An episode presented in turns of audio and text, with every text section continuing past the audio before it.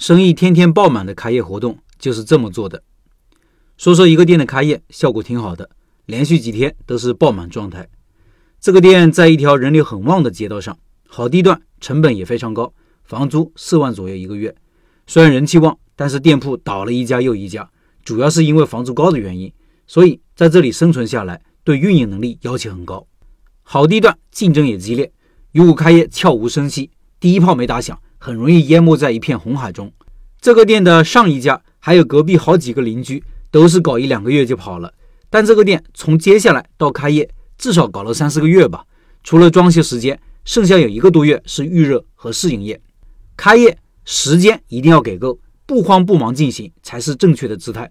这一点我有很多吐槽，很多人都是抢着时间开业，觉得不开业就活不下去。匆匆忙忙、仓促上阵，导致很多意想不到的情况发生。开业就熄火，然后又悔不应该。不开业那干啥呢？其实你可以开门营业的，但是不大张旗鼓搞。这段时间我们叫做试营业。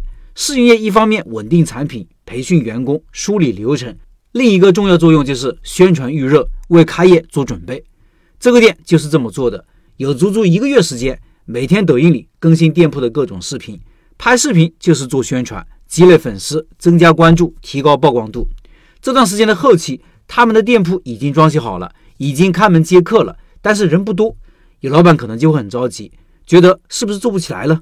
其实这才是理想状态。产品测试、培训员工、流程梳理都是不能关着门搞的，一定需要有客人，通过客人来测试产品和流程。但是人又不能太多，多了接待不过来，起反作用。准备的差不多了，就可以正式开业。开业做啥活动呢？说说这个店的做法。他们的活动分两部分，第一部分是小程序的充值活动，一个是注册充值，当餐享受七八折的优惠，还有一个是免单福利，充值当餐消费金额的双倍金额，当餐就免费。这个活动有两个好处，第一是留下了顾客信息，只要消费都需要扫码，在小程序里点单，只要享受活动都需要充值。比如消费了两百，那就充值一百五十八，付款一百五十八就可以了。我估计没有几个人不参与活动的。第二是鼓励顾客多充值，提高复购。绝大部分顾客会享受第二个活动，就是充值当餐消费金额的两倍，当餐免费。这个活动相当于免费吃。比如消费三百，你只要充值六百以上就免单了，顾客开心，而且顾客还会再来。第二部分活动是抖音里的套餐活动，有三个活动，一是双人套餐。二百二十五的套餐卖七十九，二是单品肥牛的活动，四十九块钱的产品卖九块九，三是代金券的活动，五十块钱代金券卖四十五。这个力度比线下的小程序活动力度要大。我理解的他们的思路是这样的：第一，通过大力度活动提高曝光率，平台就是这样的，你力度越大，给你的流量就越多，进而引导顾客到店消费。第二，也引导顾客到线上，把线上做起来。店里会提示有抖音活动，力度更大，这样把线下的顾客引导到线上，进一步增加曝光。第三，通过小情侣类的顾客带动其他顾客消费，这是一个大店，是烧烤类，是社交性质比较强的，来的人肯定不仅仅是情侣，人多的情况下不会买这个双人套餐，只能享受其他活动。